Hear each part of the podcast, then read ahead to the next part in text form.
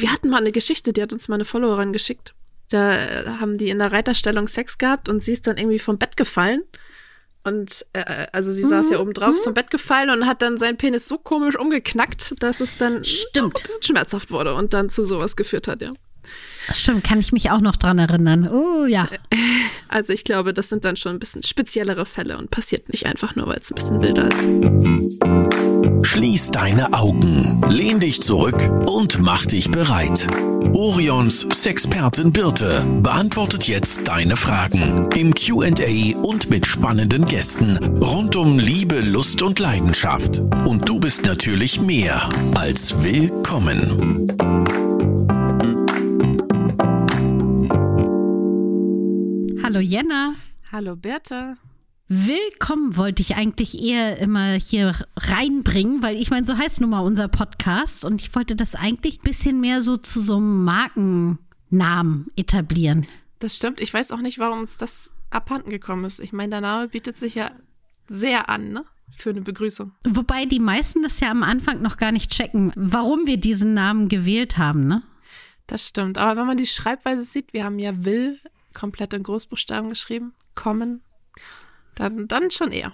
Also wer jetzt da draußen denkt, hä, wovon reden die? Also unser Podcast heißt ja Willkommen, weil ich will kommen und natürlich, ihr seid jederzeit herzlich willkommen in unserem Orion-Kosmos. Das hast du schön gesagt. Ja, ne? Ja. Wir haben heute wieder eine QA-Folge mitgebracht. Das heißt, ich habe Fragen gesammelt von Menschen, die uns bei Instagram geschrieben haben, einige auch per E-Mail. Schreibt uns auch gerne, wenn ihr Fragen habt, am podcast.orion.de oder auf unseren Social-Media-Kanälen. Und ich pick dann immer so ein paar raus, damit wir nicht allzu viele Überschneidungen haben. Oft sind es natürlich irgendwie gleiche Themen, gleiche, gleiche Fragen, gleiche Richtung. Aber ich habe mal so ein Potpourri an Fragen mitgebracht. Ah, äh, schön. Ich freue mich auf das Potpourri. Sehr schön. Sollen wir einfach direkt reinstarten heute? Na, logisch. Pass auf, die erste Frage ist ganz kurz und sie lautet, was sind Kinks? Also unter Kinks versteht man Vorlieben oder Neigung, also die jetzt nicht so hundertprozentig in die gesellschaftliche Norm reinpassen. Wobei, ne, muss man ja sagen, wer auch immer das sagt, dass das nicht in die Norm reinpasst, muss auch mal dahingestellt werden. Aber sie sind eben eher unkonventionell und nicht so traditionell. Dazu auch nochmal, sowohl Kings als auch Fetische sind nichts Schlechtes. Also sie sind einfach nur eine Variation. Also ich werde ja auch nicht dafür verurteilt, dass ich kein Rosenkohl mag. Und du wirst ja auch zum Beispiel nicht verurteilt, Jenna, dass du gerne Puddinghaut isst.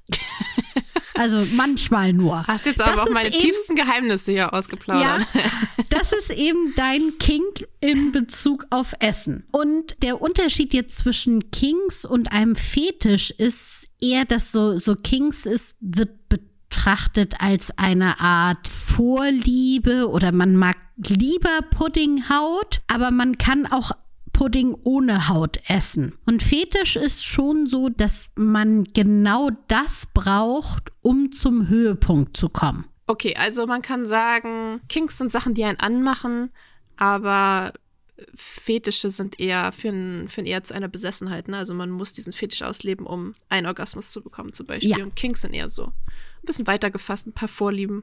Ja. Genau. Hast du noch mehr Fragen? Wahrscheinlich, ne? Ich habe ganz viele Fragen. War es auf. schwierig, diesmal auszuwählen? Ja, ist schon immer ein bisschen schwierig, weil ich versuche natürlich immer von allem so ein bisschen was mitzunehmen. Aber irgendwie sind, ich wollte erst sagen fast alle, aber eigentlich sind alle Fragen interessant, die so kommen. Einige haben wir Okay. natürlich häufig doppelt, ne? Also einige Themen betreffen einfach dann mehr Menschen als andere so, aber wie gesagt, ein Potpourri habe ich mitgebracht. die Frage zwei lautet: Kennt ihr verschiedene Spiele, die man spielen kann, um etwas mehr Abwechslung beim Vorspiel oder Sex zu haben? Also grundsätzlich gibt es natürlich auch bei uns im Shop Spiele, aber ich würde jetzt mal ein paar vorstellen, wofür ihr nicht zwingend Sachen aus unserem Shop braucht. Und wir beginnen mit den Fesselspielen. Und da könnt ihr natürlich, wenn ihr es ein bisschen bequemer haben wollt, dann könnt ihr Handschellen benutzen, die ihr im Shop findet. Aber ganz ehrlich, man kann auch jegliche andere Art von Schal oder anderes nehmen. Achtet bitte immer darauf, dass man die Knoten auch lösen kann, sonst wird das unangenehm. Und als Fesselspielchen so, um ein bisschen mehr Abwechslung reinzubringen, kann man zum Beispiel machen, dass der eine gefesselt ist und der andere darf in der Zeit anstellen, was er sie möchte. Dabei immer dran denken, dass ihr ein Codewort vorher verabredet. Wichtig ist auch, dass das Codewort nicht gib's mir ist. Es könnte missverstanden werden, sondern eher sowas wie Kühlschrank. Und wenn das Codewort gefallen ist, dann bitte auch aufhören. Dann, wer kennt es nicht? Wahrheit oder Pflicht? Hast du es früher auch gespielt? Ja, ich glaube, das haben wir alle einmal gespielt, oder? Erst ja. in der harmlosen Version und dann, je älter man wurde, desto weniger harmlos wurde es. genau, richtig. Und auch da kann man das natürlich abwandeln äh, fürs Schlafzimmer und man darf eben zum Beispiel auswählen zwischen einem körperlichen Liebesdienst oder natürlich auch, dass man intime Fragen stellen darf man hat so festgestellt, dass gerade bei Frauen es wichtig ist, dass man Abwechslung mit reinbringt. Also immer das gleiche Programm abfahren beim Sex, das läuft bei Frauen nicht so gut. Deswegen, wie wäre es denn mal, wenn man so einen Sexkalender macht? Also jeder darf immer abwechselnd eine Stellung eintragen an dem jeweiligen Tag. Ihr könnt euch ja vorher auch abmachen, wie oft das sein soll, ob das einmal in der Woche oder fünfmal in der Woche oder einmal im Monat ist. Und dann darf man einfach in dem Kalender eine Stellung eintragen. Die kann man ja auch verschlüsseln, falls Kinder dabei sind, die lesen können. Und die wird dann an diesem Tag ausprobiert. Und das letzte Spielchen, was ich gerne mal vorstellen wollte, sind die Würfel. Also wir haben ja zum Beispiel bei uns im Shop ein Würfelset und da gibt es halt verschiedene ja, es gibt zum Beispiel zwei Würfel. Auf dem einen Würfel steht drauf, welches Körperteil man jetzt als nächstes liebkosen soll und auf dem anderen Würfel steht drauf, wie man es umspielen soll. Aber das könnt ihr natürlich auch total einfach selber machen, indem ihr euch eine Liste macht von eins bis sechs, welche Stellung, welche Orte, welches Zubehör, welche Körperregion ihr gerne verwöhnt haben wollt und dann würfelt ihr einfach und guckt, welche Nummern dabei rauskommen. Sehr spannend. War das verständlich erklärt? Ich würde sagen, ja. Okay. Aber mit Würfeln kann man ja so, kann man ja echt viel machen, ne? Also auch, um nicht nur den anderen kennenzulernen, sondern auch vielleicht sich selber oder seinen eigenen Körper noch mal ein bisschen besser kennenzulernen. Andere, mal andere Regionen, die betrachtet werden oder beliebkost werden. Ja, und man muss sich vorher immerhin, jeder muss sich ja einmal überlegen, welche sechs Regionen er am Körper überhaupt toll findet. Und die schreibt mhm. man ja eben auf. Also es wäre jetzt ja blöd, wenn ich jetzt sage Füße, obwohl ich Füße gar nicht so toll finde. Da muss ich mir ja schon mal kurz Gedanken machen. Es ist auch gar nicht mal so einfach, wenn man auf sechs Regionen zu kommen. Ja, das stimmt. Vor allem, wenn man vielleicht schon ein bisschen länger zusammen ist, dann mhm. ist man ja auch immer so ein bisschen bequem und ein bisschen eingefahren. Vielleicht schon, ja. man weiß, was gut läuft, aber das ist auch ganz cool, dann nochmal wieder was Neues kennenzulernen oder sich mal zu besinnen, dass es auch noch andere spannende Stellen gibt. Genau. Wir hatten auch eine Frage. Wir hatten diesmal tatsächlich mehrere Fragen zum Thema Häufigkeit von Sex oder wie, wie oft Sex normal ist mhm. oder Menschen, die zu wenig Sex haben und sich mehr wünschen oder auch an, andersrum ist, ja. dass der Partner häufiger will als die Partnerin oder umgekehrt. Und deswegen habe ich mal eine Frage in die Richtung mitgenommen und die lautet, wir haben ziemlich wenig Sex, aber wir sind trotzdem eigentlich ganz glücklich so. Aber man wird natürlich verunsichert, weil es immer heißt, je mehr Sex, desto besser die Beziehung. Was sagt ihr dazu?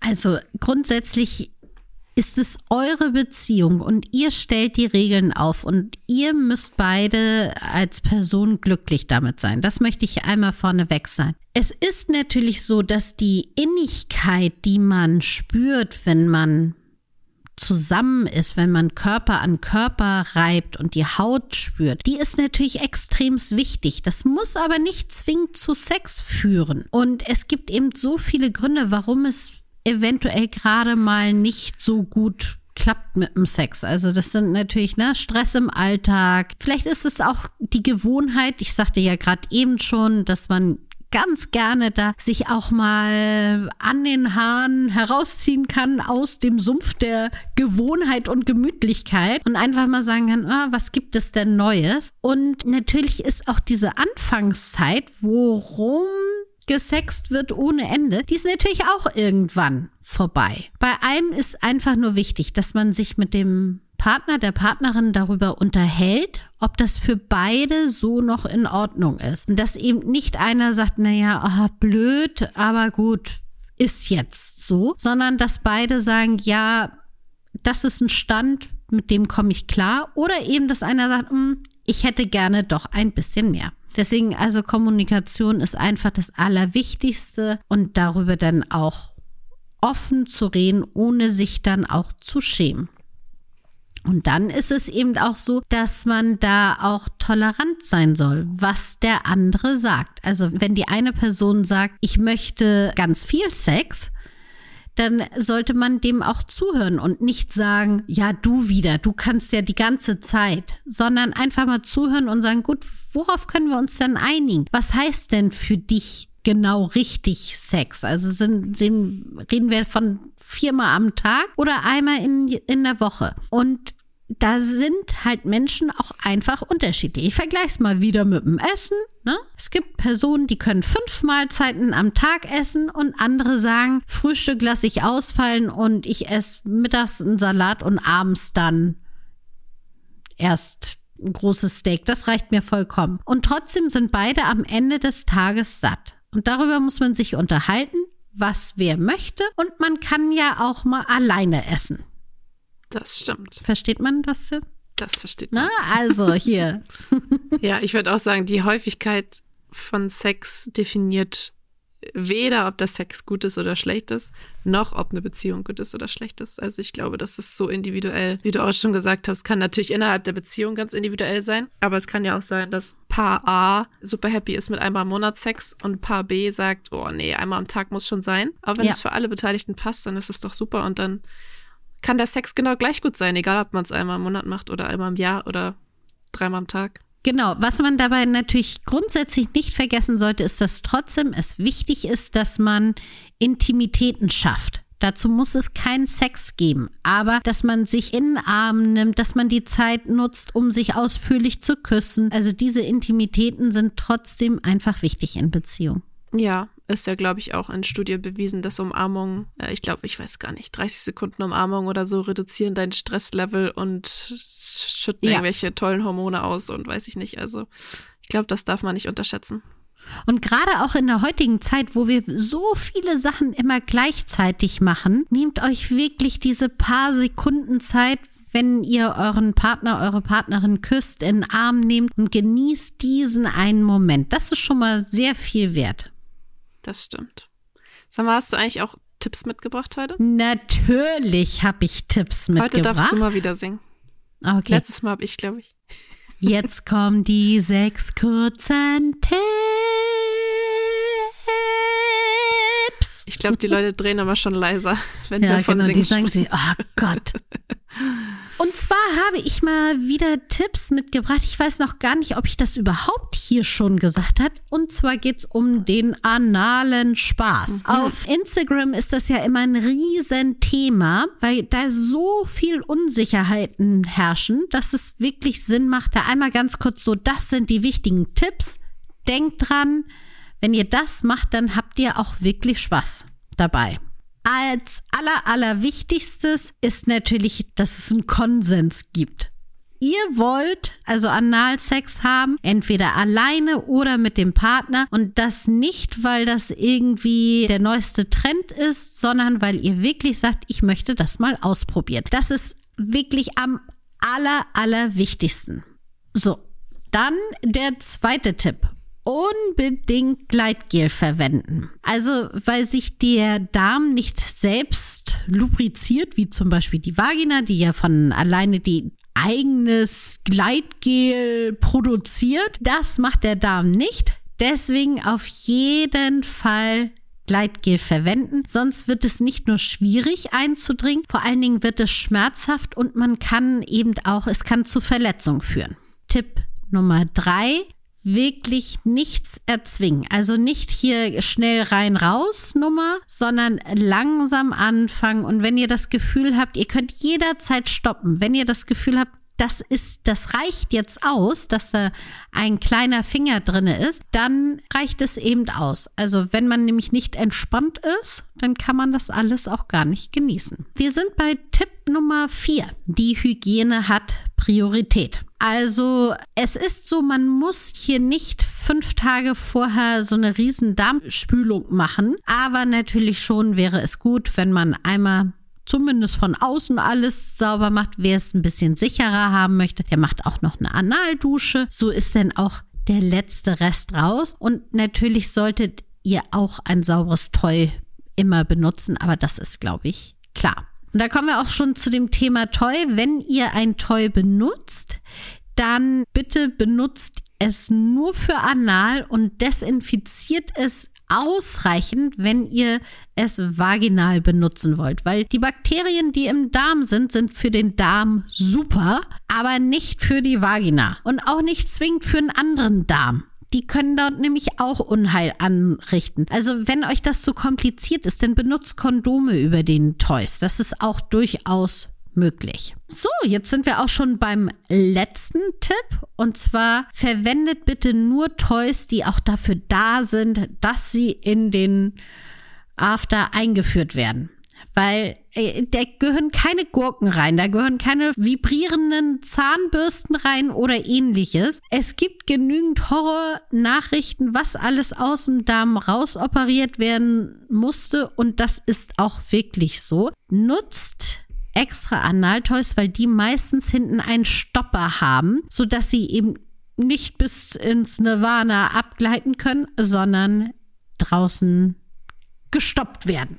Genau, das waren meine sechs kurzen Tipps für den analen Spaß. Wundervoll. Ja, ne? Ja, ich musste gerade schon ein bisschen lachen, weil ich hier kleine Anekdote außerhalb unseres eigentlichen Themas. Aber ich hatte ja, glaube ich, im letzten Podcast oder irgendwann schon mal erwähnt, dass wir ja momentan keine Küche haben. Mhm. Kurzfassung ist Wasserschaden. Weiter möchte ich das nicht ausführen, weil es sonst mich noch mehr Nerven kostet. Aber jetzt haben wir wieder angefangen, die neue Küche einzubauen. Aber wir hatten zwischendurch, weil das mehrere Monate gedauert hat, so einen Zwischenkühlschrank nenne ich ihn mal, damit wir überhaupt irgendwas in der Küche stehen haben. Und ja. das ist so ein kleiner. Und jetzt sitze ich hier, ich nehme ja immer unsere Podcast-Folgen im Schrank auf, weil der Sound hier gut ist. Ganz professionell. Ja, Jetzt super. sitze ich hier im aufgeklappten Kleiderschrank. Überall habe ich ein paar Kleidungsstücke aufgehängt. Auf dem Kühlschrank steht dann der, der Laptop und mein Mikrofon und alles, was ich brauche. Und ich habe eben gedacht, so, wenn das jemand sehen würde, wie ich hier meinen Podcast aufnehme.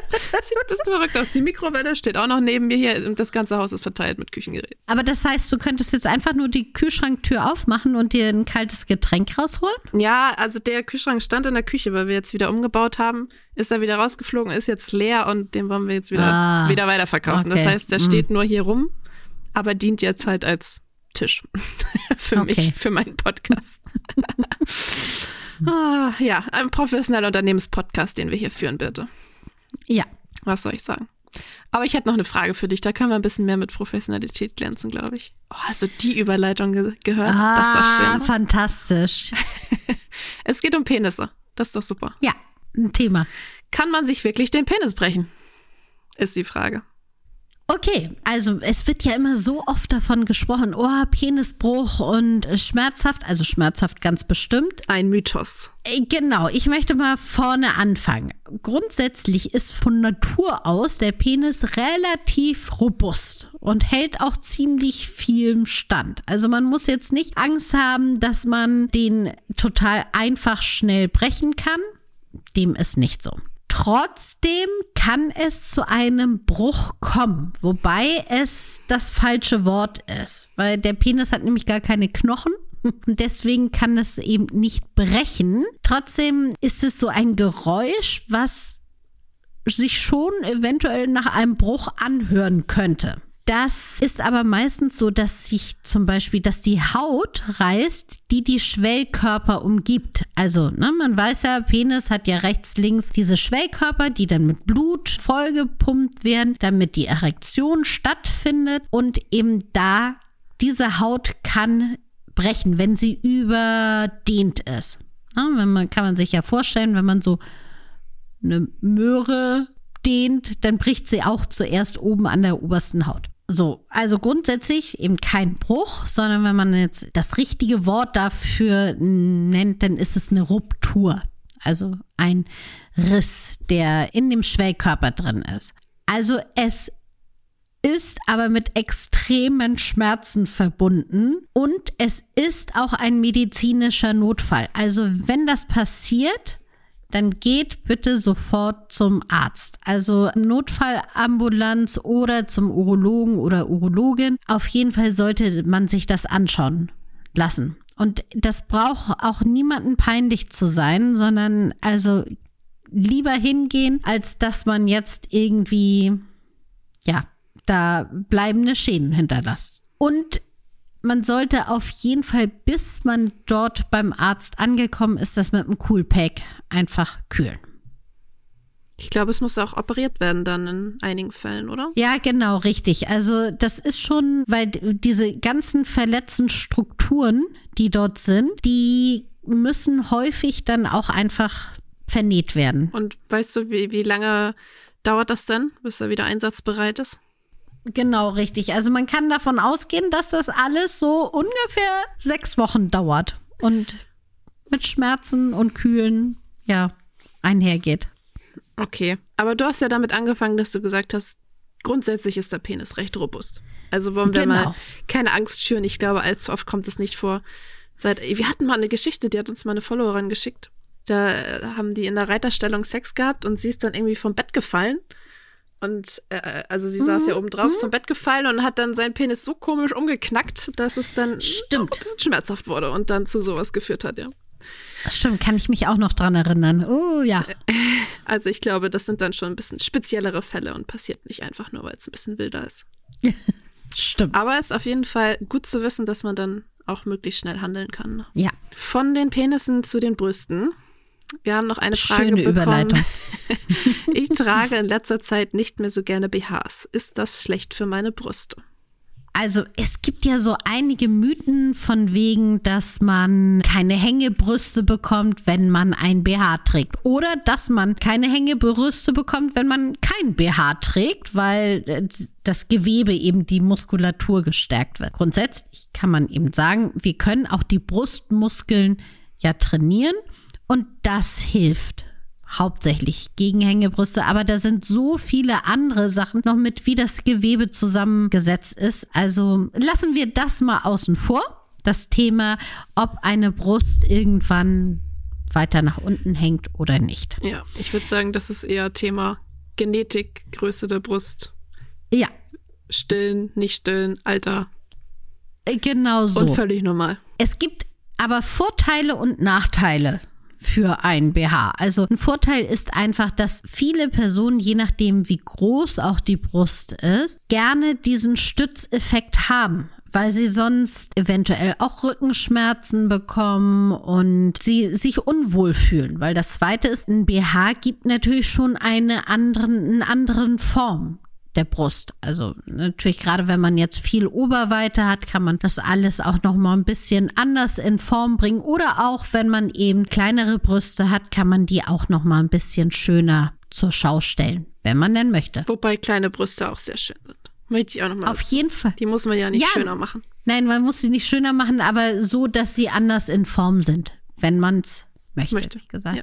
Genau. Und es gibt natürlich auch sowas ganz klar beim Sport ist es in den meisten Fällen schon angenehmer, wenn man BH trägt, weil der eben eine Stütze gibt und man dann einfach besser zum Beispiel joggen kann oder andere Sportarten macht, wo man sich ziemlich bewegt im Oberkörper. So, und dann gibt es aber natürlich noch Nachteile von BHs, ist ganz klar. Er kann unbequem sein.